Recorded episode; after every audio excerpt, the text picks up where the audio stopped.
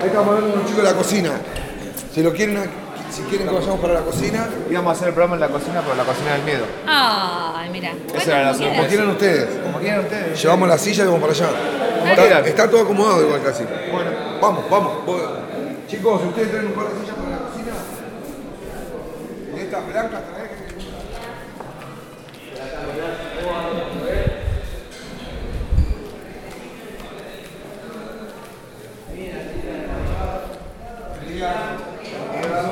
Buen día, ¿cómo Ahí traemos andan? las sillas. Traigo las sillas. Buen día.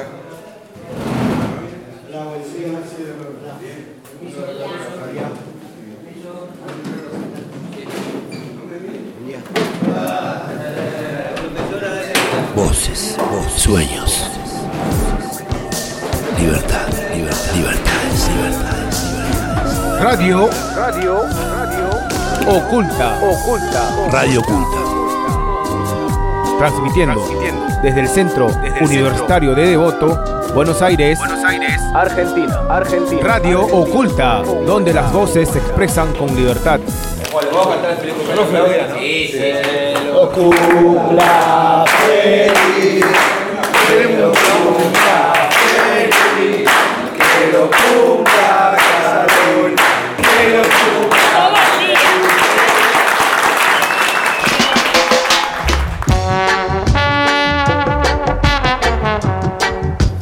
días. Buenos días a todos. ¿Cómo están, chicos? Buenos días.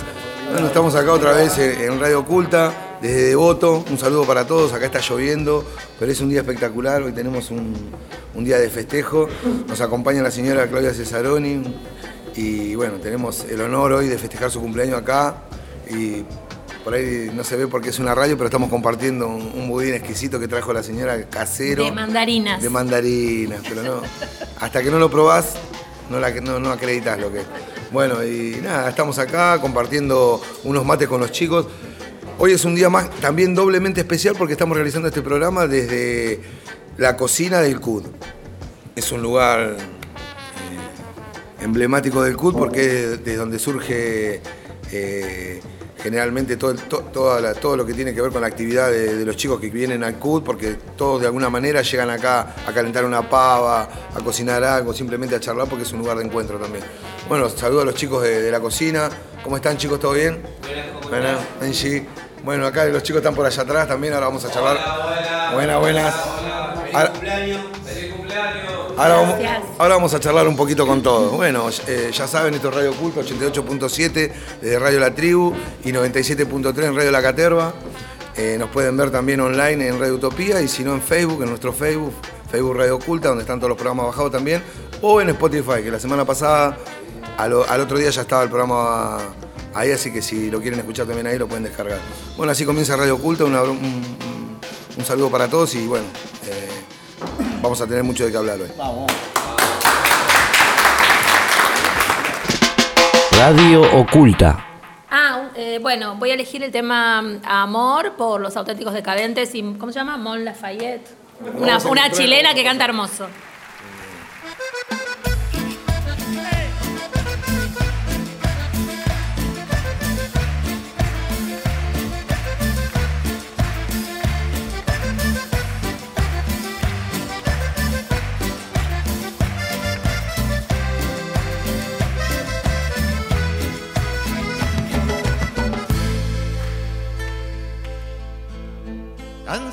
De buscar y herido en mil fracasos, había decidido caminar en soledad, sin pena ni pasión. Y en eso apareciste, todo cambió. Me fui acercando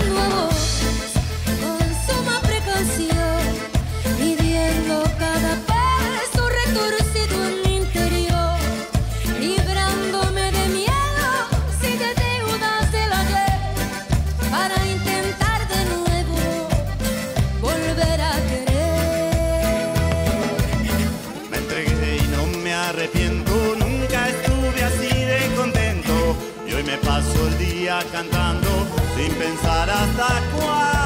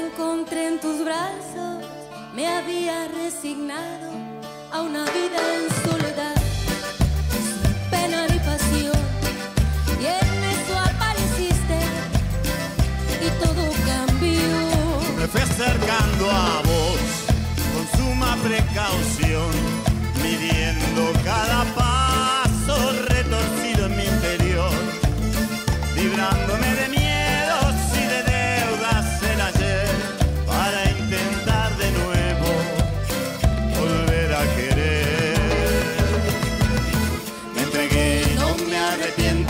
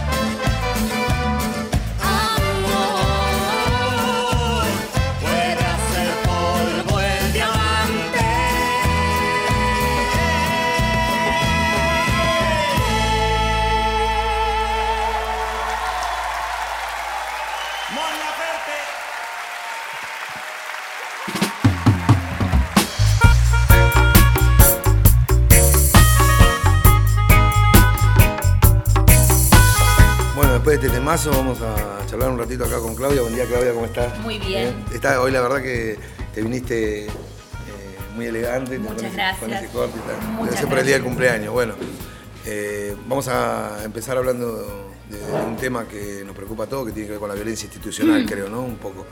Y bueno, vos nos estabas contando, Claudia, algo hace unos minutos afuera del aire y quisiera que empecemos compartiendo eso. Dale, sí, yo les estaba contando. Bueno, primero la estar en una cocina eh, es como un, como un detalle que agradezco a los compañeros de la tribu porque el programa que yo tenía en la tribu se llamaba La Cocina del Miedo. y, y Con razón todo decían la cocina del mío, yo pienso que nos están Claro. cargando a nosotros. No, Los no. hicieron algo, decía yo. No, es un detalle de Alejandro. No, ¿y por qué se llamaba la cocina del miedo? Porque la idea era que eh, se construye miedo, o sea, se, se- se genera miedo en la sociedad para que después se apliquen las recetas de la mano dura y de la violencia estatal. Entonces jugábamos con esto de recetas de mano dura eh, para un miedo que es construido y cocinado por los medios de comunicación, ¿no? Y, y- y que la gente reclame a su vez cada vez Que esos más. ingredientes son los que forman al final. Exactamente, los ingredientes de las recetas de la mano dura, ¿no? Jugábamos con todo eso. Bueno, un poco lo que está pasando hoy también, ¿eh? Exactamente, y entonces yo les, lo que les estaba comentando antes es que eh, yo soy docente en una escuela que queda en Espeleta, en un barrio muy humilde de Espeleta, el partido de Quilmes, y trabajamos muchas veces con los chicos, con las chicas, sus relatos de su vida cotidiana. Y estamos haciendo un proyecto específico sobre violencia estatal. Entonces, simplemente les, pre- les pido que cuenten cómo es su cotidianeidad. Y el jueves pasado fue muy terrible porque muchos, como hubo como 10 relatos de situaciones que se dan en lo cotidiano, en la vereda, en el poli, que es el polideportivo, en la plaza, donde ellos lo que cuentan es que están ahí sentados, cinco o seis pibes, hay mucha gente, pero la prefectura empieza a circular en móviles como si esperara que ellos se levantaran y se fueran, pero como ellos no se van, en algún momento los prefectos se bajan y directamente se acercan y lo primero que le dicen es, ¿ustedes toman merca? ¿Ustedes fuman marihuana? Los pibes dicen no, porque la verdad que no, por lo menos o no, o no son tan idiotas de decir sí, qué sé yo. O sea, dicen no. Y entonces acto seguido les revisan las mochilas y los cuerpos, ¿no? Los requisan. Y, y yo les preguntaba, pero a uno, uno de los chicos le digo, pero ¿cómo te revisan? Y él me contesta, ¿cómo hacen siempre, profe? Entonces, lo- un poco lo que yo les comentaba es cómo eso está tan normalizado, tan aceptado como algo de- natural.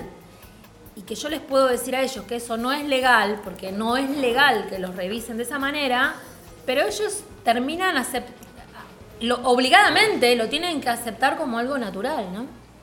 Se le vuelve nat- na- natural en la, en la vida cotidiana de ellos, claro. por- Y claro, son actos de violencia día a día. estatal que van construyendo en eso, en ellos la aceptación de la discriminación por un lado, porque ellos me decían, nosotros sabemos que nos revisan a nosotros porque yo soy morocho, porque él tiene, porque él tiene gorrita, eh, estaba lleno el parque, nos vienen a ver a nosotros.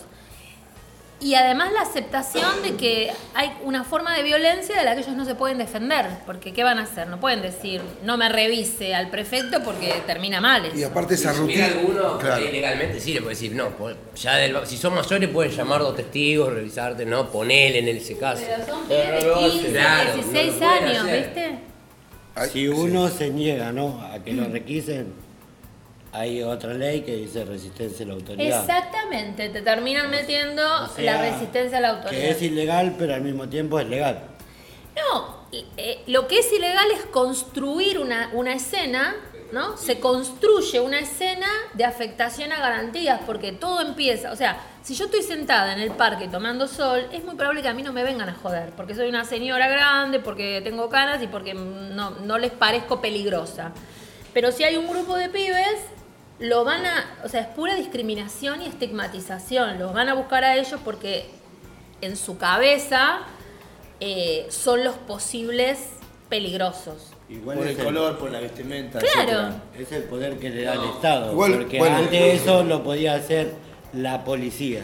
Después metieron los gendarmes, claro. metieron los gendarmes para ayudar a la policía, porque bueno, la policía era corrupta supuestamente, por eso metieron a los gendarmes y a los prefectos.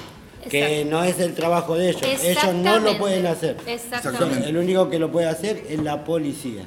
Exactamente. Ni siquiera la policía debería hacerlo, salvo, ponele, suponete, que alguien viene y le dice a un policía, un chico de campera amarilla me acaba de robar un celular. Entonces la policía empieza a hacer un recorrido por el parque y ve a un pibe con campera amarilla ahí. Entonces a ese pibe podría ir, pero a un grupo de pibes es, pura discriminación. Hay, eh, hay un hecho y... No, claro, hay una hay un hecho y hay alguien que señala a una persona que está vestida de una manera determinada. Entonces, el policía tiene ahí derecho a acercarse a esa persona que tiene Por una ropa. prevención tiene derecho. Pero no en general. No, es que la idea de la prevención, yo discuto eso porque La prevención es otra cosa. es otra cosa. O sea, la prevención No no, puede ser revisarte o pedirte documentos, porque eso en sí mismo no previene nada. Exacto. Me, me podés bajar de un colectivo, me pedís el documento, yo te lo muestro, sigo y mato a alguien. qué sé Por yo. ejemplo, no, eh,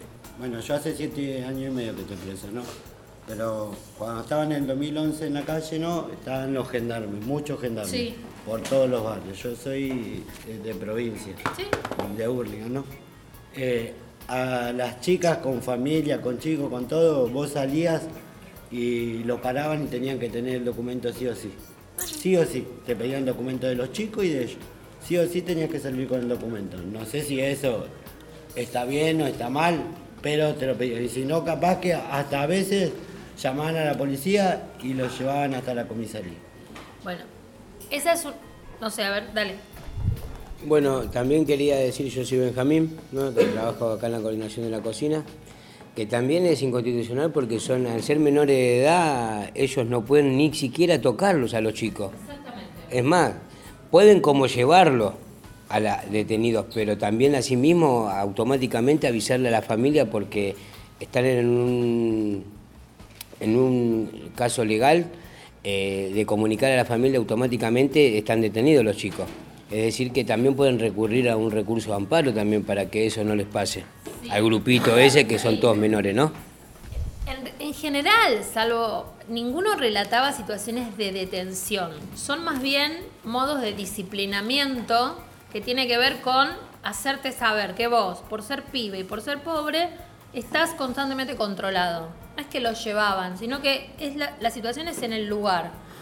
Eh, los pibes, como suele ser, hablan como pibes. Entonces uno, por ejemplo, me decía, ponele que le preguntaba, ¿vos te drogás? No, capo, dice el pibe. Imagínate, el prefecto dice, capo nada, de mala manera. O sea, todo es Sí, una, está, está, eh, esa cuestión de- prepotencia militar. Exacto, es como una, alguna vez alguien dijo, es como una colimba a cielo abierto. ¿No? Digamos, no está más la colimba, no están presos, pero de alguna manera son sometidos a un control y como si estuvieran bajo jurisdicción de fuerzas de seguridad. Y en el caso de Quilmes es la prefectura, vos decías, no es su función, claro, porque son policías de frontera, la prefectura y la No tiene gendarmería. otro entrenamiento, no tiene la capacitación para el. Pero entonces fíjate lo simbólico. Están la frontera que están cuidando es la frontera Capital, de que los no y de que dentro de la misma localidad, dentro de Quil, Quilmes tiene una parte cheta y una parte muy humilde o varias partes. Que los pibes de los barrios no lleguen al centro de Quilmes o que los pibes de Morón no, lleguen al centro de Morón o cada uno puede pensar su localidad. Pre- preguntita. Eh, una gran duda con todo esto lo que estás hablando, ¿no, profe? Pr- Primero, Lucas de la cocina. Hola. Eh, saludos a todos y feliz cumpleaños, profe. Gracias. Continuando el tema, ahora que yo le llevo 11 años y pico detenido, mi pregunta es que, escuchando hablar a ustedes, esto pasa nomás con la clase baja. Porque todavía no te escuché hablar qué, qué pasa con la gente de Belgrano, si lo frenan, si van vestiditos Que en más Recoleta lo bien. paren a los pibes. Digamos, siempre se hizo el foco, el hincapié a, a la clase baja. Claro. Y parte de esa prevención Sí. es, el- es, utilizar esa estimita- estimi- estimatización que hay con la clase baja para, como vos dijiste, Claudia, porque por ejemplo, ¿no? a mí me quedó lo de, la campe- lo de la campera amarilla. En realidad, muchas veces la gente también tiene prejuicio. Entonces, si a una persona, a, a un trabajador o a una persona de clase media la roba, generalmente lo que dice fue, fue un negrito de mierda, que fue así, uno de esos con equipo, uno de esos con viserita, me parece que salió para allá. De los negros, o sea, la gente también estigmatiza, entonces le da el pie a la policía. Pero a mí me quedó algo que lo quería comentar, que es de lo que acaba de hablar nuestro compañero eh, hace un minuto y que tiene que ver con, con que, con el poder, digamos, ¿no? Con, con- como dijo él, eh, le dan esa autoridad, le dan ese poder. Yo lo que vengo observando, o lo que observé en mi vida, eh, en los tiempos que estuve afuera, que fueron los gobiernos anteriores y, en este no, pero me doy cuenta por lo, por lo que hablamos y por estar al- tanto de, de la situación diaria que se vive afuera, es que lamentablemente es cuestión del, gobierno que esté, eh, la forma en que se maneja la policía. Hoy están empoderados de una manera, en- eh, y que de la misma manera que está empoderado, hablamos muchas veces acá, el servicio penitenciario, de la misma manera que, que puede estar empoderado cualquier persona que tiene al, presi- al presidente de su país, claro, muy mala, al presidente de su país apoyándolo porque le dio un tiro en la espalda a una persona. Entonces, la realidad es esta. Todo esto es consecuencia, esto es un dominó. La sociedad es un dominó. Si el de arriba dice algo, repercute en No, todos lados. arriba Si el de abajo. hace algo y le sirve, claro, sí. Pero aparte de eso, por ejemplo, yo me acuerdo que vivíamos en una época, ¿no? Donde en los 90, que yo era pibe, y la policía, por eso lo he hecho, por ejemplo, ¿no? De- de- si, si a vos te tenían como una persona que andaba delinquiendo, directamente te tiraban, te agarraban a los balazos, ¿entendés? Y eso pasaba en los 90, porque venían con una mentalidad de la época de los militares todavía. Entonces, o te llevaban a algún lugar, te hacían un simulacro de que te iban a volar la cabeza. ¿Para qué? Porque ese eran, ese eran los métodos de control. Y la policía está empoderada porque, bueno, iba a ser una comisaría y decir, oh, fulano me hizo esto. ¿Sabes qué pasa? En el, en el tuje. Y hoy pasa más o menos lo mismo. ¿Por qué? Porque con esta protección encubierta o esta justificación del gobierno, la policía, como dijo el compañero antes, está empoderada de alguna manera u otra. Por lo menos para mi punto de vista, es como que sienten un seguro de que, bueno, van a poder hacer o actuar de la manera que quieren actuar, eh, sin tener los prejuicios que tienen que tener. Esto lamentablemente lo hemos visto, algunos que peinamos algunas canas, se llama la teoría del enemigo interior. Eh, y está muy claro que este, se quieren establecer fronteras, ¿sí? pero se quieren establecer fronteras internas y la famosa grieta de la que se está hablando en estos días no es, ni más ni menos, no es ni más ni menos que un, un- un gran alambrado, una gran muralla al estilo trompeta, ¿no? en donde eh, la gente de menos recursos, a los que yo nunca voy a llamar pobres, ¿sí? jamás, este, tienen que ser segregados de los que tienen mayores recursos. Eh, por aquello del tanto tienes, tanto vales. ¿sí? Eh, pero hay una cuestión que nosotros hacemos, las, las personas que, que pensamos diferente, eh, nosotros también pensamos que cuanto, cuanto más tienes es cuanto más vales, pero estamos hablando del cerebro y estamos hablando de la capacidad de sentir simpatía por el otro. La patria es el otro, acuérdense, siempre tenganlo presente. Esta gente está muy en contra de todo eso porque eso no responde a sus intereses económicos. No, no, ellos no tienen valores. No, no, no, ellos no tienen valores, lo que tienen son intereses económicos y son eh, los que defienden los intereses económicos, lamentablemente, de gente que está fuera del país. No, eh, esto viene también a lo que veníamos hablando hace tiempo y bueno, lo que está pasando hoy en día.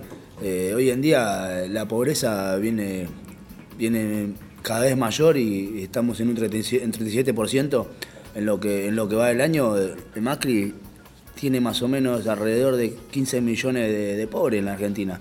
Y eso es feo, doloroso también, de que no haya, que los chicos no tengan para comer y que no haya trabajo ni nada. Pero eso lo ocasionan ellos mismos.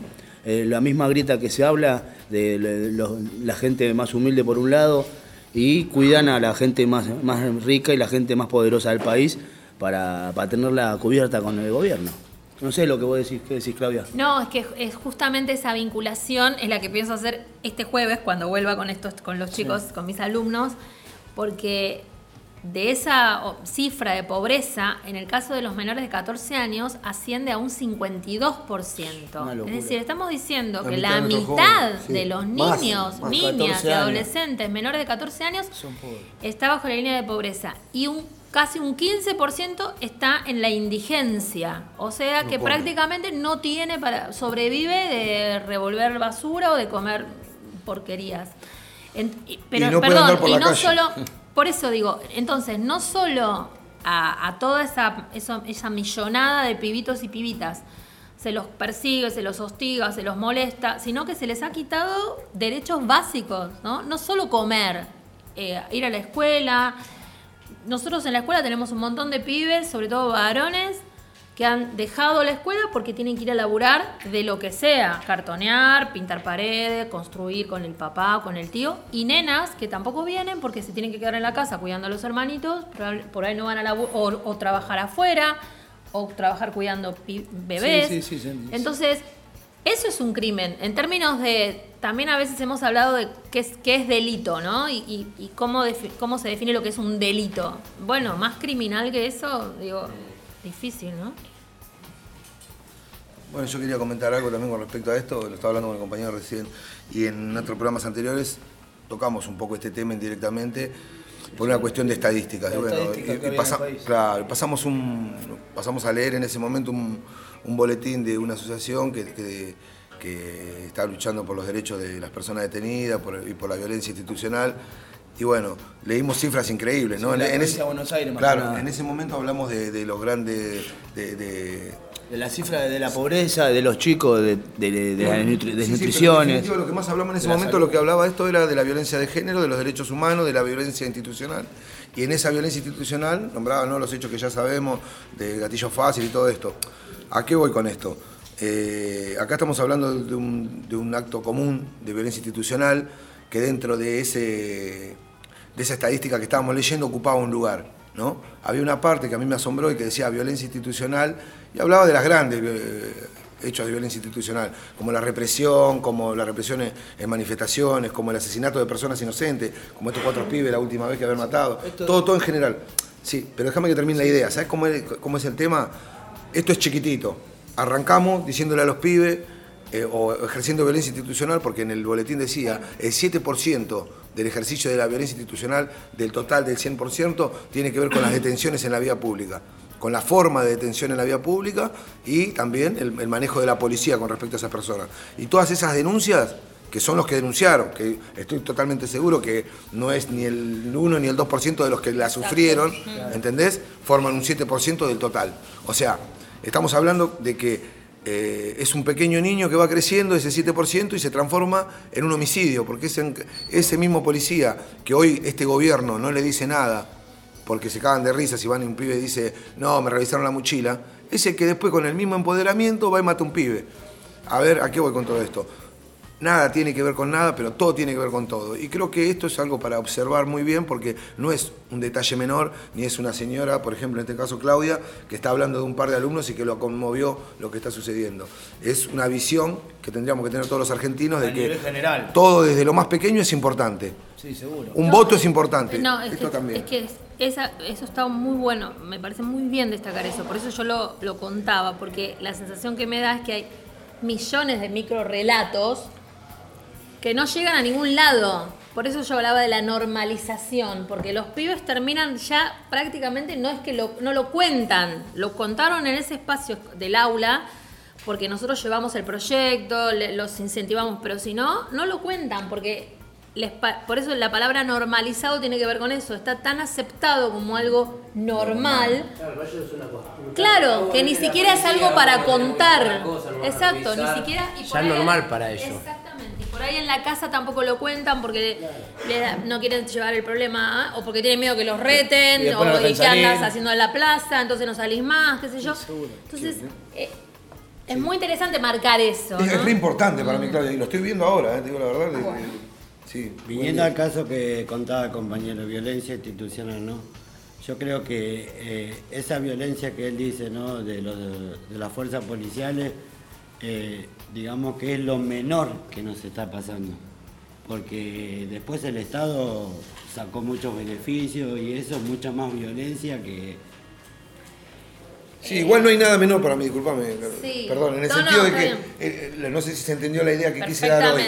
Es, es, es como ir criando una persona, ¿entendés? Si vos a un, a un chiquito o un policía que tiene que cuidar a esa persona a través de- del escudo de la seguridad o simplemente porque eh, un vecino, porque el gobierno políticamente le está vendiendo que hay más inseguridad y que ese policía está haciendo su trabajo, va y, ejerce violencia institucional al revisar a una persona que sabe que no tiene nada y que solamente quiere chorearla, perdón, ¿eh? o quiere hacerse el vivo con el compañero que, de, de trabajo que va caminando con él y dice, mirá, ahí hay dos pibitos, vamos a hacer, algún, vamos a hacer algo, ¿entendés? Entonces, esos son detalles que antes, yo sé que, eh, y yo me di cuenta porque a eso me refería con que había vivido una época, después cuando, perdón, ¿no? Pero, eh, yo, me, yo soy sincero, yo creo que para mí fue así, desde que empezó el kirchnerismo, eh, a principios del 2000, hay muchas cosas que tienen que ver con, con reglas y derechos humanos de los ciudadanos que se fueron recuperando. Y en la cual, al, al tener un gobierno eh, mucho más, para mí humanitario, no sé, llámenlo como quieran,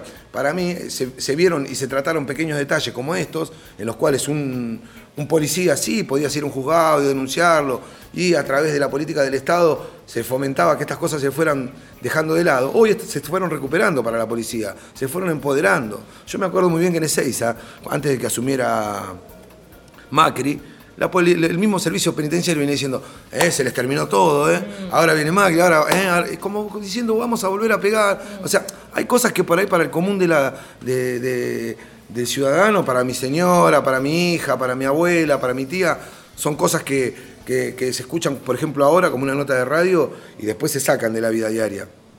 Y simplemente son hechos que cuando la familia va al centro a, tomar un helado, ve que le están pegando a un pibe porque andaba pidiendo en la calle o porque supuestamente había pungueado algo y no entiende. Entonces ahí es donde nos tenemos que abrir la mente los ciudadanos y darse cuenta de que hay que ver las cosas objetivamente. ¿Qué tal, Claudia? Carlos, Feliz cumpleaños, Carlos. Igual te voy a decir una cosa, yo que anduve de pibe en las placitas, la placita fue en mi escuela, la esquina y todo, ese tema de que de, de que a los jóvenes nos para la policía, que nos, nos persigue, y encima a veces también te pone algo que no te puso, o, o antes era, era diferente, eh, viene pasando, siempre fue, es algo que está instalado, que a veces, bueno, se acostumbra, es ya parte de- del mecanismo, es así, y antes era, era diferente, cambiar, yo lo viví, cambió cuando vino Raúl Alfonsín con la democracia, y ahí sí uno pudo ser un poquito más desfachatado con el policía. Pero después también antes era... era Eso fue post-dictadura. Uno vivía otra, otra violencia. Por lo menos el, el cambio estuvo, hubo- hubo- existió un cambio. Yo lo digo de acá, estoy hablando en los cambios de, de cada 10 años van cambiando algunas cosas. Ahora, ¿qué pasa? Somos más los, deben ser más los jóvenes que están en la plaza. A veces el policía no está preparado, como eh, no, no tiene ese sentimiento de poder ser más amigable al vecino o al, al que está como andá, ¿qué andan haciendo? Por ahí tener otra.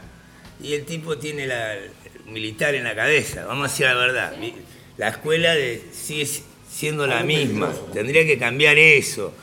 Después, ¿qué va a hacer? Es parte del sistema que se, que existir va a existir siempre. Matute en la plaza vigilando, pero ¿con qué onda viene? Yo tengo una historia de un, de un muchacho que en una placita, en la cuadra caminaba un policía que decía Matute.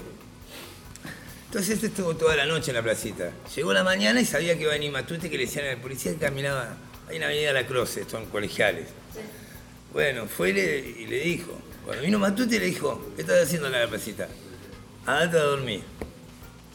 Andate a dormir, le dijo. Matute al pibe. Y el pibe nada, no le contestó. Voy y vengo, si estás de nuevo acá, vos sabés lo que va a pasar. Fue Matute, caminó hasta la otra esquina, de nuevo y le dijo, ¿no te fuiste a dormir? Entonces este le dijo, ándate a dormir vos, yo quiero estar en la cabeza. Y, te- y ahí que dice, le pregunté qué terminó la historia de Matute, del pibe. Me estaban contando la historia mía ahí en el bar. Y nada, vinieron siete patrulleros, y se lo llevaron. A veces, viste, no es todo, es parte de la historia que uno... Esto para lo- el mensaje que yo le doy a los adolescentes. Porque vos con- a veces miro otras cosas que son más, por ahí, disculpa, que son más, me está señalando acá un compañero, Que lo quiero mucho. que son también delicadas, pero que a veces no meterle en miedo tampoco, porque no se sea un miedo, no darle también, porque uno lo alimenta también si le da a ellos tanto protagonismo. Si no, mataría que cuando, cuando los pare ese policía agresivo, con esa mala actitud, ellos mismos, eh, tengan un buen resultado o no, les, di- les, enseñen y les digan, ¿por qué no me tratás de otra manera? Si me querés revisar, porque hay cosas lo manejamos de otra manera, sí. ¿O no? ¿Eh? Si podemos ser vecinos, podemos ser amigos, jugamos en el potrero juntos. Sí, pero un pibe de 15 años no lo hace. Está en el grupito de 15 años y se va a quedar ahí y ya se acostumbró, como te digo, porque le pasó que le 10 voy a- veces antes de sacarse la remera y dársela. yo lo sé cómo Y es. Es- De tratarlo con más respeto, por lo menos, Claro, o no, eso es lo que a, a ese nivel, porque la Igual no policía pasa por se... respeto, porque por más que vos lo respetés, te van a revisar igual. Eh, no, no, pero por lo menos no, que no una verdugueada, porque Claro. ellos a veces la policía se come se, del abuso con- por, por ser un policía. Eh, yo lo que, solo una cosa, lo que insisto es que en este caso para mí hay una distinción entre la policía, aún la policía brava de los 90, la bonaerense, yo, con las fuerzas militarizadas que son gendarmería y prefectura, que tienen una lógica de formación, es como si el servicio penitenciario más o menos estuviera en la calle. Exactamente. eh, contactándose con los pibes. Entonces vos lo mirás fijo y te dices, ¿vos qué me mirás? O sea, todo ese trato permanente con los pibes eh, trae conflictos y, a lo- y, y los pibes son pibes muy pichones, o sea, no tienen una, una calle de un pibe de 20, son pibes chicos, son pibes chicos. Eh, entonces les es, es difícil eh, esa, digamos, ponerse como. Ya, ya les contaba que a uno le dijo, no tengo nada, capo, con una idea un poco de. De y dice, onda. ¿capo qué? O sea, ¿no? No, digo que si no, si no hacen estas cosas no son policía, no son, no son eh, milico, no son prefectura. También hay que ver que desgraciadamente la, la juventud está media descarrila- descarriladita. No, no, hay que ser honesto. Porque si bien antes no se tenían, se mantenían otros códigos, eh, no se roba la doña, no se roba en el barrio. Entonces, por lo menos en mi barrio, yo soy de Soldati, está lleno de gendarmes. Y hoy los gendarmes no te preguntan, hola, buen día, ¿cómo estás? Y ninguno le dice capo, si no le van a ir palazo, ¿qué tenés en los bolsillos, papá? Pimbi, ¿me entendés? Y lo ve mi madre, que siempre viene, cuando viene a visita me lo cuenta, ¿me entendés? El sector por lo menos donde vive mi madre hoy está tranquilo, desgraciadamente, por los gendarmes. Yo quisiera justamente cerrar un poco con eso, con esa idea, porque los gendarmes y los prefectos no llegaron con Macri a los barrios. No, llegaron en 2005. Estamos de Entonces, acuerdo, sí. yo, yo, esta es mi posición, probablemente sea minoritaria, creo que cuando se habla de volver mejores, hay que repensar esto de la ocupación de los barrios con las fuerzas de seguridad. Para mí ha sido un error y ese error es complejo el tema porque probablemente tu mamá se sienta más tranquila o tu tía o la señora de la esquina, pero eso es a costa de una especie de estado de sitio en los barrios. Estoy de acuerdo con Bueno, entonces en los barrios lo que hay que hacer es llevar, garantizar los de esos pibes tienen que estar en la escuela, en el club, en la canchita, eh, con proyectos y no van a estar en la Igual esquina. Bueno, por eso, por eso digo que es complejo. Por eso, considero que usted, porque ellos están nada más para cubrir la frontera y coso marítimo, nos vemos. No hay vuelta, para eso se, se armó la policía. Bueno, yo escucho, creo que tienen razón en varios aspectos a todo y bueno, mi- mi- creo que para terminar esto lo que quería decir era simplemente que eh, hay lugares para cada cosa. Yo creo que un cirujano no puede hacer el trabajo de un pediatra y, y viceversa. Entonces, un gendarme no puede hacer el trabajo de un policía, que supuestamente tiene que estar eh, pedagógicamente adaptado a tratar con personas, con una persona, con un drogadicto, con una señora embarazada, con un perro, con un gato. Y creo que hay mu- mucha diferencia entre prevenir la seguridad de un barrio y, y por ende que venga incluida la violencia institucional. Creo que no tiene nada que ver una cosa con otra y que nada se justifica. Eh, ¿Entendés? Así estés en el barrio más humilde, en, medio de- en el medio de una villa y, no sé, y, y con la gente, eh, no sé, con la mitad delincuentes no podés agarrar a un chico, ponerle en un pasillo y cagarlo a palo por las dudas. Yo creo que nada justifica nada, porque indirectamente entonces estamos, como dice la señora, en un estadio de sitio. Y, y- y hay- es, una, es un degeneramiento que una fuerza de seguridad no capacitada para cierto tipo de trato y para tra- porque ellos están acostumbrados a tratar con, qué sé yo, con narcotraficantes, con, con contrabandistas, con criminales que se quieren escapar, no sé, con animales en la selva, pero no con personas en los barrios, en la ciudad. Entonces, tiene mucho que ver todo con todo, pero no dejemos de ver el problema general por observar solamente eh, la justificación de que no, porque para mí no hay nada que justifique la violencia, nada que justifique, incluso si vamos al- a- más acá al lugar donde nos encontramos, eh, nosotros estamos hoy estigmatizados porque somos personas con antecedentes. ¿eh? Y eso creo que es un escalón más después de la violencia institucional, porque vos tenés antecedentes y entonces todo esto que le está pasando a un pibe que va a la secundaria, que se junta a tomar una cerveza o quiere fumar un faso y lo quiere meter en cana el Cobani que después anda vendiendo droga, eh, a nosotros directamente nos dan un balazo, pasa, o sea, es lo mismo que para mí es lo mismo que antes.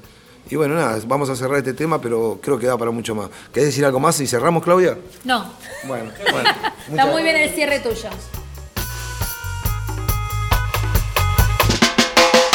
Radio Oculta, donde las voces se expresan en libertad.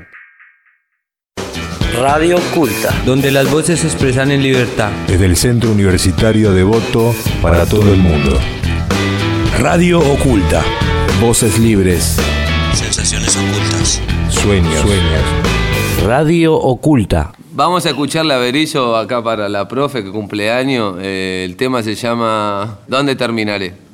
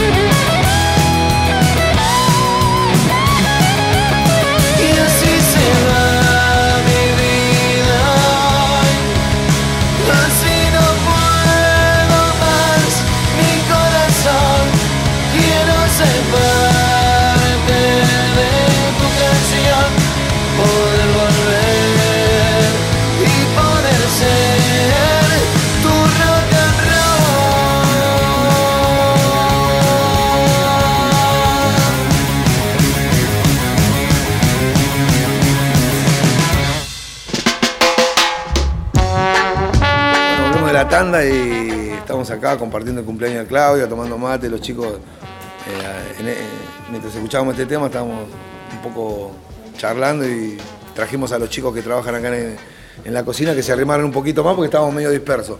Y- eh, estamos en el área, sí, sí, no, ya hablamos que estábamos en la cocina realizando el programa.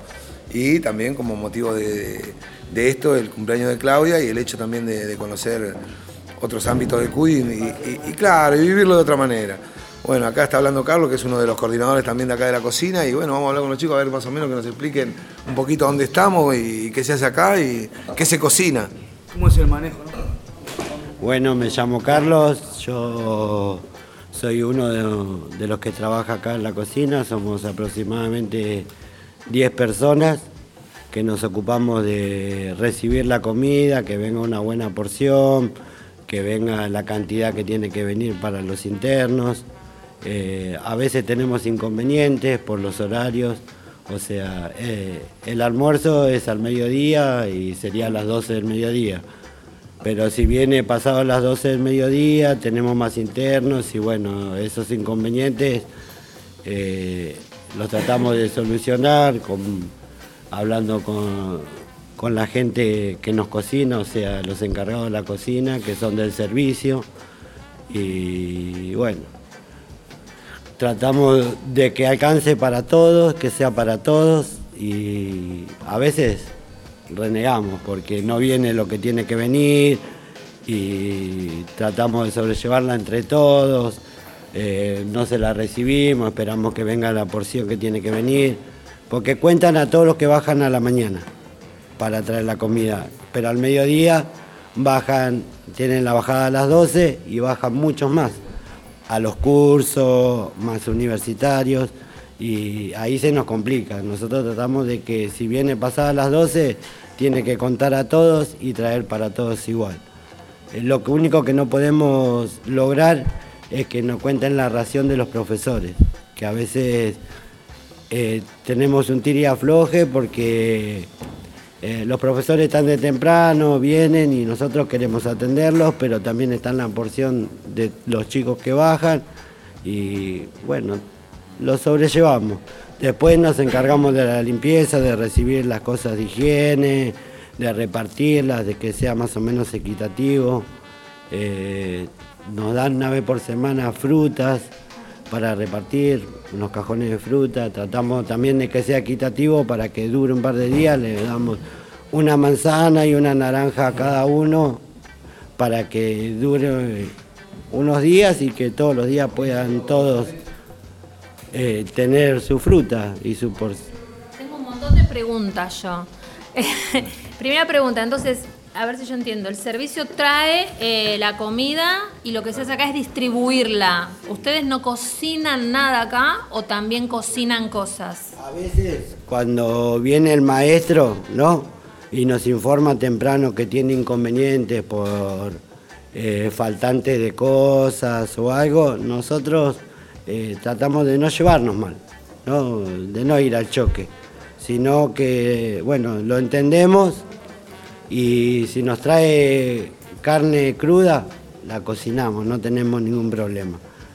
Pero en sí tendría que venir cocinado, todo cocinado. Privatizado, creería que no es, ¿no? Pero acá yo trabajé en cocina del año 2005 al 2010, que después me fui para Rawson, y acá cocinábamos nosotros, en realidad. Acá no traían las cosas y cocinaban, nosotros éramos cinco presos que teníamos una parte de atrás que, bueno, no se ven obviamente acá, eso estaba abierto, era otra cosa, se cocinaba, nos daban las raciones que correspondían y, y- y se servía mejor la comida. Eh, ¿En el CUD o en toda la unidad podían cocinar en los pabellones? En el CU traían la comida y no, no, podíamos cocinar. Hoy en, el pabell- en los pabellones te dan la comida, te- la carne cruda, pollo, la carne, lo que te da crudo es otra cosa. Pero la parte del centro universitario era eso, era Claro. cocinarle nosotros, los cocineros, a los pibes. Y ellos venían con el plato, se les servían, repetía. Hoy yo no, yo estoy ayudando a los chicos de la cocina, ¿no? Y la ración por ahí es más chica, renegás más, se reniega mucho más la cantidad. Es como dice él, eh, está el que el número lo pasan en la mañana, pero después vienen a las 2 o trabajar, tenés otros cursos a las 3 de la- y va cambiando y ahí no llega a alcanzar. Es como Lucas, bueno, yo me llamo Lucas, estoy acá eh, trabajando en la cocina. Eh, bueno, esto es, esto es una guerra interna que hubo siempre, siempre creo que lo va a haber en, en la cárcel, porque el manejo de la comida acá es un, en el Q, en el centro universitario es una cosa y en los pabellones otra. Eh, hay conflictos de- hay tiranteses de, de que yo me llevo las porciones de otro, de otro, entonces nosotros ya no- nos metemos y tenemos que eh, explotar, como decimos nosotros, o discutir con el servicio penitenciario. No, tráeme más, porque ahora me baja, me viniste, no sé, 12 y 30. Ya entraron los pibes. Y yo no le puedo negar a un pibe y decirle, no. O muchas veces ha pasado que a los maestros también, ¿no? ¿Cómo le vamos a decir que no, maestro? A veces cuando estamos con lo justo, desgraciadamente sí lo tenemos que decir. Porque dejo a un muchacho sin comer que estuvo de la mañana o está en clase. Y muchas veces lo he dicho, y muchas veces nos han mirado con mala cara a todos los integrantes de la cocina, porque no sé qué, habrá, deben pensar en sus cabecitas, ¿no? Pero acá tratamos de ser eh, equitativos a full, porque cuando sobra, eh, soy uno de los, con mi compañero Carlos, si no con Benji, si no con Jorge, somos que, uy, sobró, vamos a cada coordinación y a tirar, vamos. Pero cuando me pasa eso, por lo menos a mí en lo individual me pone de, de muy mal humor, de... Porque ya estamos, Nos digamos, siento, siento que está, viste, el servicio ahí presionándonos, se están llevando las cosas para su casa, porque ya sé. Entonces, y nos sacan un, un poquitito que puede ser para ustedes, para otro, una repetición, capaz que uno bajó con más hambre. Em, sí, Una sí, pregunta que se me ocurre. El, el contenido de la comida, el menú, digamos, ¿es el mismo acá que en toda la unidad? No, ¿Es no, por distinto? No, por eso yo te Ah. separaba que una cosa es el centro universitario, la comida cocinada, y otra cosa es lo que dan en los pabellones, que son carne cruda. En los pabellones va crudo Sí, todo. sí, sí, Ah, ok. Acá nosotros el menú eh, en asamblea, ¿no? Lo, decidimos entre todos. O sea, en invierno tenemos un menú y en verano otro. Nosotros le, presentamos el menú, ¿no? Y eh, ellos se ponen de acuerdo y ahí nos traen lo que nosotros le pedimos. O si no lo tienen, vamos a un acuerdo a ver qué, qué se puede hacer. Por ejemplo, hola, ¿qué tal? Buen día, muchas gracias por estar acá. Feliz cumpleaños, señora. Bueno, yo soy Benjamín, compañero de los chicos acá, trabajamos en la cocina. Tenemos un menú semanal, los lunes traen milanesa con una guarnición. La guarnición puede ser de arroz, de puré de papa, puré de zapallo. Después los martes tenemos una Pollo, pollo, un cuarto de pollo, ¿no? Con una guarnición de eh, papa. Después los miércoles tenemos eh, Asado. asado o vacío, ¿no? Con una guarnición de papa al horno. Los jueves tenemos milanesa de pollo con una guarnición de mm, puré mixto. Y los viernes tenemos otra vez milanesa de carne, ¿no? Con una guarnición de ensalada, ¿no? Por lo cual a veces, eh, bueno, la comida, como dicen los compañeros, no, no llega en cantidad normal, como tiene que ser, si somos 100 tienen que venir 120, por las dudas, porque hay dos bajadas, ¿no? Después del mediodía tenemos la segunda bajada a la tarde, que son las 2 de la tarde, y ahí vienen más compañeros todavía, ¿no? Y algunos compañeros pasan por di- diferentes situaciones en los pabellones que por ahí eh, fue la requisa o algo y vienen sin comer ellos. Y bueno, noso- eh, al venir con hambre, porque aunque tengamos acá las cosas dentro de todo, en el tema comida, bien estamos, ¿no? Porque no pasamos hambre, como en otras unidades penitenciarias. Eh, sí o sí, la gente tiene hambre, ¿no? Porque al no comer durante todo el día y estar desde la mañana hasta la una de la tarde con una requisa, acomodar todo lo que revolvieron, todo viene uno con hambre, cansado, agotado, se le brinda un plato de comida. Esa es la circunstancia de que nosotros a veces debatimos con el servicio penitenciario para que nos mande más raciones para que ninguno se quede sin almorzar en el momento que venga, ¿no?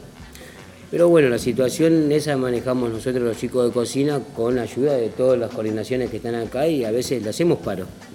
Le hacemos paro y bueno, y hacemos bajar a los jefes como para que solucione la situación, ¿no? Que es un ¿Paro qué inconveniente. sería? Por ejemplo, devolver la comida. Le tiramos para atrás la comida.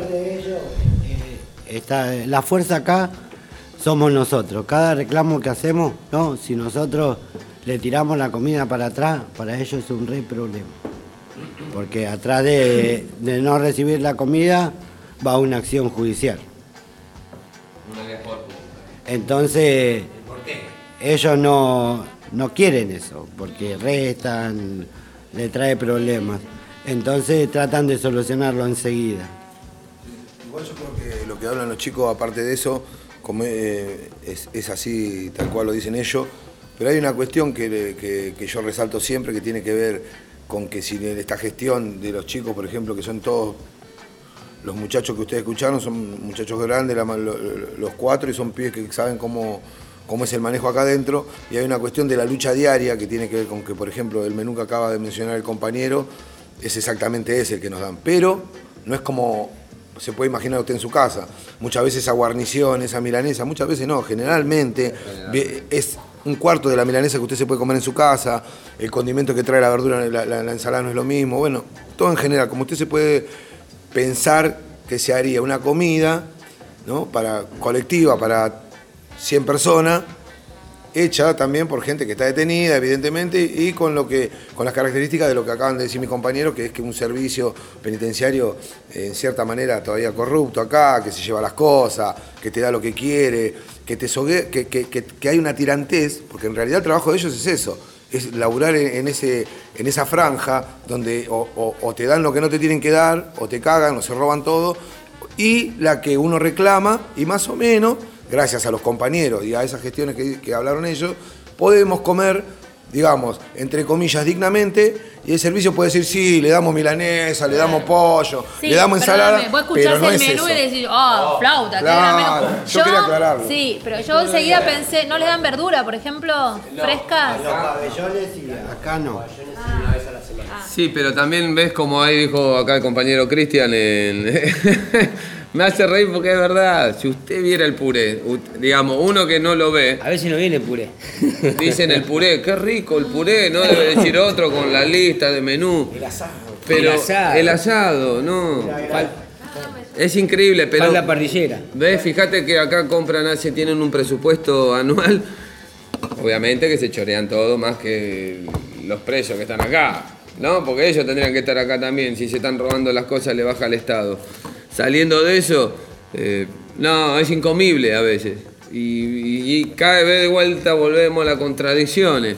Pero tampoco ese puré.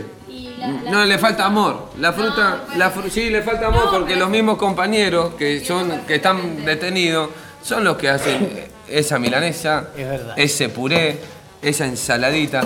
De hecho, hemos tenido casos recientemente donde hubo, no por ahí, claro, los chicos tampoco, durante este año han habido fácil, no sé, 20, 30 conflictos con la cocina, donde los chicos han salido a una reja acá adelante, que por ahí no ellos no lo mencionan por una cuestión de humildad, y han explotado de adentro, ahí, ahí en la reja, por explotar le llamamos nosotros a discutir, a dar la cara por el resto de los internos, por esa comida que vino mal, por el- y en muchos de los casos, y, y de hecho en el último, hemos tenido internos. eh, gente que por ahí uno puede decir, o, o- o afuera deben considerarlo como compañeros nuestros, o acá también, que lamentablemente por el, mani- por, por el sistema...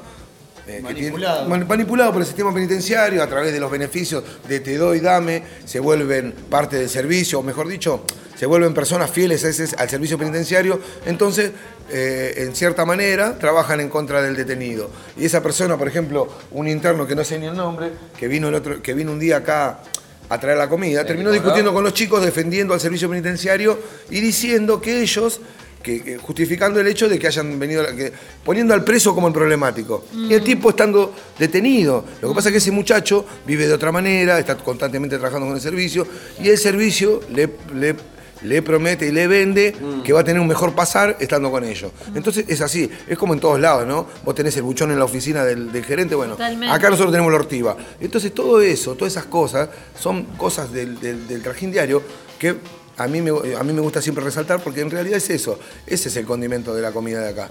Y bueno, nada, yo los felicito a los chicos por el trabajo que hacen, pero... Che, una pregunta. de, de manejarnos ahora mucho con, con papeles, porque los papeles son los que hablan siempre.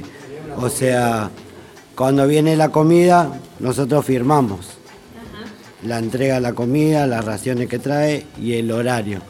Porque el juzgado dictó ya. Ya tuvimos problemas, ¿no? Y ya dictó. Dictó que la comida se tiene que entregar a tal horario. Entonces, ¿qué hago yo? Con mis compañeros, cuando viene la comida, firmamos el horario, las raciones y le sacamos una copia. ¿Por qué? Porque en un futuro, ¿no? Siempre tenemos problemas. Nos va a servir como precedente para que vean que ellos no están cumpliendo con la normativa. Y a la noche comen en los pabellones, cada uno en su pabellón. Cada uno con su gente. Na, ¿Usted quería decir algo, sí, profe? La pregunta era si estos últimos cuatro años se notaron cambios ustedes en el régimen de alimentación de acá del CUD, digamos, porque Sí. cuentan cosas que cambian adentro de la cárcel, el último de gobierno, pero en términos de comida, ponele, acá contaba el compañero que antes se cocinaba, pero estos últimos cuatro años, ¿qué, qué bien acá? Bueno, por ejemplo, no, Benji hemos ganado, por ejemplo, muchísimas cosas. Un, verdad- tanque individual porque cuando llegamos nosotros se cortaba constantemente el agua en los baños. Y no era agua potable, era agua del pozo. Y venía mala, muy mala. Así Eh, que no ganamos, sé, ganamos el eso. agua potable, Termo- el termo, termotanque, el extractor el que no extractor de humo, ventiladores, mejorar los baños, mejorar la calidad de los elementos de higiene que nos traen. Nos traían aguachento. Claro. eh, Feo. Pudimos lograr muchas cosas que Que se han logrado, pero que se hubo por perdiendo y, los tiempos. y- y unión de los muchachos, ¿no? Que estamos acá comprometidos, que es todo el centro universitario y todos los coordinadores, los coordinadores de todas las áreas, ¿no? Que están acá. No, no, no, tal cual. El yo apoyo de todos los muchachos por escrito, se ganó todo por escrito a los juzgados. Esa, esa es la pregunta que yo les quería hacer, Benji. ¿Esto vino así, este, que cayó como maná del cielo o tuvieron que encarar No. lucha, la lucha? Compare- un comparendo, eh, camión, viajar, eh, gastar eh, físicamente y mentalmente. A uno mismo, ¿no? Lo Para ganar lo que hemos ganado, eh, obviamente que íbamos a otra coordinación, escuchamos, hacemos un escrito, eh, también influyó la presidencia, influyeron los compañeros de coordinaciones, que se han subido a los camiones a través de nuestra de nuestras peticiones, lo han hecho, porque acá cuando se hacen también, voy a comentar que acá se hacen eventos, y acá los muchachos de la cocina, eh, somos más, eh, más los que estamos ahí saltando para todos lados con los freezers, che, andá vos con tu familia que te llevamos nosotros, te tiramos ahí al horno, no sé, lo que quieran hacerle, Atenderlo calentarlo, como corresponde. atenderlo como corresponde. Cuando se hacen los eventos, las, las pizzetas, todo, Todo eso eso. se lo- el servicio lo ponen. Ah, Pero lo ganamos todos nosotros. ok. ¿Qué- ¿Por qué no explicas qué quieres decir cuando decís los muchachos se subieron a los camiones? Eh, cuando, digamos ahí, como dijo acá el compañero, que dijo recién cómo se ganó, bueno, se gana a través de un habeas corpus, se han ganado, por ejemplo, el termotanque, los arreglos, porque te justifica el servicio siempre de que, no, pará, administrativa, no, pará, eh, requisa, no, esto, ah, listo, entonces como empiezan a bicicletear, se hace, hacen los pibes un habeas corpus.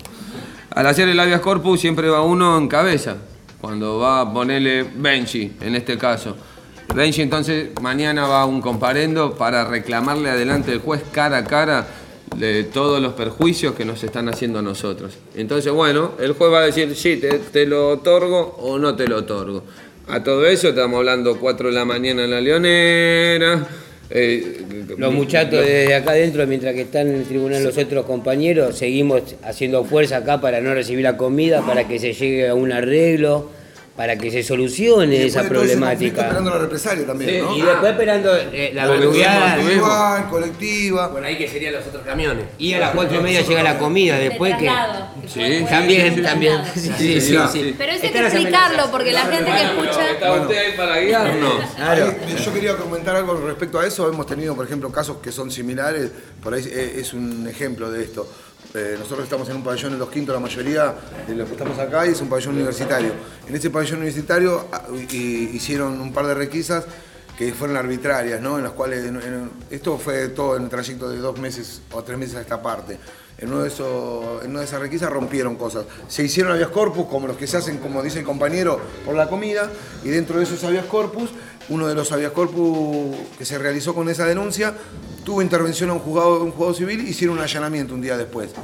A través de eso, sí, una inspección ocular, a través de ese allanamiento del pabellón con una inspección ocular ordenada por un juzgado, también creó como un resentimiento a a esa parte de la fuerza penitenciaria, que es la requisa. Esa misma fuerza fue la que vino en la última requisa y a través también de otro conflicto que hubo, porque en este pabellón somos todos universitarios, hay mucha gente que piensa y sabe que tiene derecho y lo reclama, y eso no le gusta al servicio, el cual no está ni capacitado ni preparado tampoco para tratar con presos como nosotros, porque no les conviene y no quieren. Entonces, realizaron otra requisa arbitraria el día de ayer en el Los Quintos, en el cual rompieron dos televisores, de, dos televisores que son, digamos, la vida de una persona acá adentro, porque viven encerrados dentro de un galpón y es como campera, si, ¿no? claro, camperas cortan, camperas, cortaron campera, cortaron hicieron un, campera, un desastre, una cuestión de resentimiento. ¿Qué pasa? Estamos en un ámbito en el cual las requisas se realizan en pabellones colectivos, entonces en otros lugares tienen la costumbre de dejarte un fierro o algo para que vos te comas un parte y revanchar de esa manera. Acá no lo pueden hacer porque son pabellones colectivos y no pueden agarrar a la persona.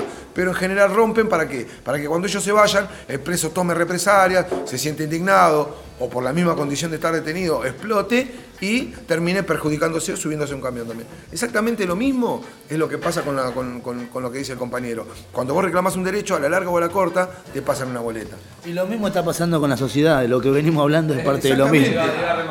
Es parte de lo mismo. Es parte de lo mismo. Mucha filosofía. Lo, lo que yo quería, lo que yo quería acotar, sacarlo de un poquito de este tema. No se olviden lo que dijo Macri el otro día en el acto de Barraca. Dice que los argentinos dejamos de pisar el barro. No sé lo que, no sé qué, qué consideran eso. Lo, que, ¿Lo escucharon? Creo que no conoce lo que es un colectivo, no, no sé. Estamos hablando de la verdad. Si va a buscar Una cosa de loco. Y ahora lo- también lo, que- venimos de vuelta acá a lo, de- a lo del. volvemos de vuelta a la cocina. El- el- la comida de acá hace cuatro años, ¿sigue siendo la misma o, o diluyó? ¿Fue menos o fue poca? Eh, yo- no, no, no. Considero de que en estos últimos cuatro años eh, tuvimos. Fue un sub y baja esto. Un vaivén. Eh, hoy, ahora creo que estamos pa- bien parados porque han tra- están trayendo la comida a veces temprano. Obviamente que vos sabés que es una guardia buena, una guardia mala. Según quién sea el jefe, porque cambian pe- periódicamente. Cada, la comida, pero al otro día te viene a las 11 de la mañana. Entonces, si te quejas que viene temprano, es un problema. Claro, Te te quejas, claro. te, que- te quejas que venga a las 2 de la tarde también, ¿no? Entonces estás así siempre. ¿Querés hacer una pregunta Yo, vos? yo le quiero hacer una pregunta, chicos. Eh, el, el tema de las raciones está todo bien, pero hay ¿está establecido en algún lado el, el pe- el pesaje de una ración? ¿Qué tiene que traer alguna ración? En realidad sí. Bien. Pero no, no, No. no es eso No. lo que ellos hacen. Ellos mandan lo que quieren. Hablamos de un menú no semanal, Pero el menú semanal a veces sí. está bueno y a veces directamente no se come, pero... Sí hay una reglamentación y no, la, y no Iba- la cumplen. Quería, quería, Eso- quería eso- preguntarte eso ahí, mi compañero. Yo leí todo el estatuto nuevo de- que tenemos acá en el CUS, porque hay un estatuto. Y no, no dice nada referido a que, uh, si se- que se pese o... Lo único que dice concreto es que es una roción ahora. ¿Qué, ¿Cuánto es una roción? No sé, no sé específico. ¿Me seguí? En el estatuto te dice es roción por persona. Hasta ahí llegamos. Nosotros lo que siempre peleamos, el tema de las milanesas y el maldito asado. Que no sea una... por- Ustedes saben lo que Es están como acá. dice el cartel ahí, no se entiende el menú, pero la salsa abunda. En este caso, el menú se entiende, pero no abunda. La ¿Me- patita de pollo la ves. No sé si, pero no si te satisfagué o satisfacé, no sé cómo se diga. Eh, tu comentario. Me satisf- A, a- a mí me aportó una buena idea el hombre. Porque ahora yo, con lo que él me dice, me entraba una idea, ¿no? Es para formalizar la ración en medida de peso. O sea, ¿Sabes por qué Eh, me tiene, Carlos? Me tiene que si llegamos a llegar a ese punto, no van a verduguear. no van a verduguear y va a volver en las bandejitas. Y no da. No, no, yo solamente, eh, cuando yo trabajaba en la Procuración Penitenciaria, hace muchos años, 2001, 2002, se me ocurrió hacer una investigación para los jóvenes adultos de Seiza. Entonces pedí información y había en ese momento al menos un menú detallado con gramaje, porque en realidad el tema del gramaje tiene que ver con el dinero, con lo que se gasta. O sea, se, compra determinada cantidad que dividida por 100 personas redunda en tanto gramaje de comida para cada uno. Con eso tiene que ver. Y me acuerdo que había un menú súper detallado que venía de la dirección administrativa del servicio, si no me equivoco. Y simplemente lo que hice fue cotejar. Fui durante, no sé, dos meses, pabellón por pabellón, y les pregunté a los pibes, ¿vos el lunes comiste esto, el martes comiste esto? Porque el menú decía cosas maravillosas, flan con dulce de leche, peras en almíbar, digamos, cosas que los pibes no veían ni de lejos. Entonces, el tema del gramaje y de, y de tener alguna determinación sirve también para ver si el dinero se está yendo por otro lado. Nosotros, eso redundó en una recomendación del procurador penitenciario, que en algún lado debe estar, no me acuerdo el número, en el que se, se pedía una intervención y una auditoría, una auditoría, porque era evidente que lo que se decía que tenían que comer los jóvenes adultos de ninguna manera lo comían ni en calidad ni en cantidad. Perdón, ¿no? Ese caso fue también en el 2001 cuando fue la intoxicación que se cerraron por 40 días un pabellón que se intoxicaron todos con los pollos. Que sacaron la mayor parte. en- ¿En Ezeiza? Sí, en Ezeiza. Yo quería- intoxicamos yo quería- todos en el módulo sí. 4 de menores. Yo quería decir algo Ah, sobre bueno, respecto- vos estabas ahí en esa Sí, época. Salimos trasladados para Marcos Paz. Ya. Bueno, con era- respecto, con respecto a esto que habla la profe, yo creo que hay dos, dos cosas diferentes. El compañero preguntó por lo, si había estipulado algo, eh, los chicos también le respondieron que tenía que ver con, también con la parte del estatuto universitario. Y hay otra parte, porque el estatuto por ahí establece dentro de las reglas que, está- que- que- que formamos nosotros acá. El estatuto es nuestro, es de la facultad. Claro. Hay una parte legal que tiene que ver con la comida de cada interno y con la cantidad de cada interno. Que ahí sí, eh, seguramente, no, no tengo conocimiento exactamente de cómo es, pero hay un peso, un gramaje, una calidad, porque hay, hay las dietas se, se brindan, o sea, hay, hay, Nutricionistas, hay nutricionistas que establecen la dieta para acá, para, para lo que tendría que ser una cárcel. Hay otra cosa también. En Ezeiza, en el año 2017, se establecieron, la- se privatizó y vinieron las bandejitas. En ese momento, en ese momento, 2017, eh, la empresa privada que, que- que tomó el servicio de, de la comida en Ezeiza trabajaba de esta manera, porque nosotros nos interiorizamos, porque yo estaba en el centro de estudiantes, y hicimos un, un par de habeas corpus, una huelga, por este motivo también. Primero y principal, esto es una mentira, porque vino, vinieron con unas milanesas gigantes y terminamos a, lo- a los pares de meses comiendo eh, sí, bueno. Eh, eh, yo particularmente tengo dieta porque tengo un problema gástrico y bueno, siempre la misma porquería, perdón que lo diga así, pero bueno, hoy en día los chicos están sufriendo con la bandejita. Bueno, a pesar de eso, lo que a mí me queda como data y que lo quiero brindar acá tiene que ver con los- con la plata que se gasta. La plata que se gasta en ese momento estaban gastando algo así de 1.200 pesos por interno, 1.200 pesos por día por interno. Eran 300 y pico de pesos por comida. 300 y pico, 400 pesos por las dos comidas fundamentales y la merienda y el desayuno que no vienen, que no vino nunca la empresa privatizadora, la, pre- la- la- la- los- Concesionaria. concesionaria, perdón, los, primera, las primeras, los primeros días trajeron eh, vasitos de plástico con sobrecitos de té y bolsitas con, con azúcar o, o- bolsitas con yerba para que te hagas un mate cocido. Toda una mentira, ¿entendés? Un simulacro. Y te cobraban eso, creo que 200, 200 pesos el desayuno y 200 pesos el- la merienda y las comidas 400 pesos, algo así. O sea, el gobierno se estaba gastando en ese momento 1.200 pesos, 1.300 pesos por interno para comer. Te traían unas hamburguesas de cancha que cuando las ponías a calentar quedaban como un medalloncito chiquitito de eso de chocolate que, que te venden en el kiosco. Bueno, increíble. O sea, a lo que voy con todo esto. Yo creo que en este momento acá en el culo lo que nosotros estamos comiendo es gracias a los chicos y a lo que los chicos pelean. Pero sí estoy muy consciente de que acá, si la policía tuviera que traer realmente lo que corresponde ¿eh? porque no es una empresa pri- eh, eh, privatizada, es el gobierno y a ellos esa plata la compran en mercadería, no hay intermediarios como hay en Ezeiza. O sea que si yo hoy, en ese momento estábamos gastando, el gobierno se está gastando supuestamente, entre los curros de las empresas privadas y todo, 1.200 pesos por interno, hoy tienen que estar pagando 2.000 pesos, ponele con la inflación, ¿no? 2.000 pesos por interno. Por día. A 100 internos, ¿entendés? Estamos hablando de 200.000 pesos por día para una bandeja, porque acá no tienen que dar desayuno, merienda, perdón, desayuno, almuerzo y merienda, nos vamos a las 6 de la tarde.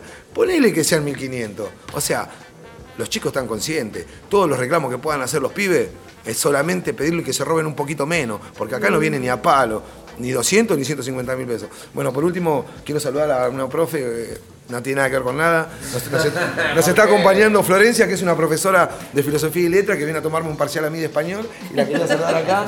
Flor, buen día. Hola, Flor. Ella me, también, bueno, nada, se quedó porque me preguntó si era el cumpleaños de Claudia, le dije que sí.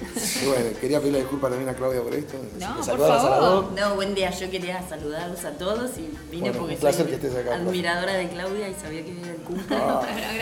y quería, quería saludarla a ella. Muchas gracias. Bueno, yo, yo te saludo, Claudia, y me retiro porque voy a. Andá a rendir tu, examen. Muchísimas gracias.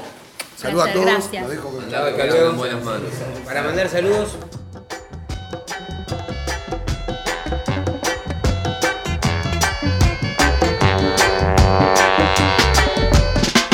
Radio Oculta. Bueno, este programa ha sido muy lindo hoy, estamos cerrando el programa. Eh, un, un gran abrazo, Claudia, gracias por venir. Gracias a Eh, ustedes. saludo acá a los chicos de la cocina. Y bueno, vamos a cerrar con un, con un saludito cada uno. eh, para los chicos, bueno, saludo a mis hijos, saludo a mi señora Gabriela, que la amo, un beso. Bueno, yo soy Benjamín, saludo a mi hija Queranda, que la amo mucho, a la China, a Facu, y a Su y a mi madre. Bueno, saludo para todos, los quiero mucho. Que te vaya bien y portate bien, Queranda. ¿ah? Bueno, un saludo grande para mi familia, para mi señora Mercedes y para toda, un abrazo grande para toda la gente que acá que me que comparto todos los días acá en el Q. Agradecido por su amistad y por el buen compañerismo que siempre tenemos. Y un abrazo grande para toda la gente de Boca. Un abrazo grande para los pibes de River, ¿no? Un abrazo para el muñeco. Bueno, un saludo a toda la gente que nos escucha y bueno, hasta el próximo jueves y escu- escuchen en Radio Oculta.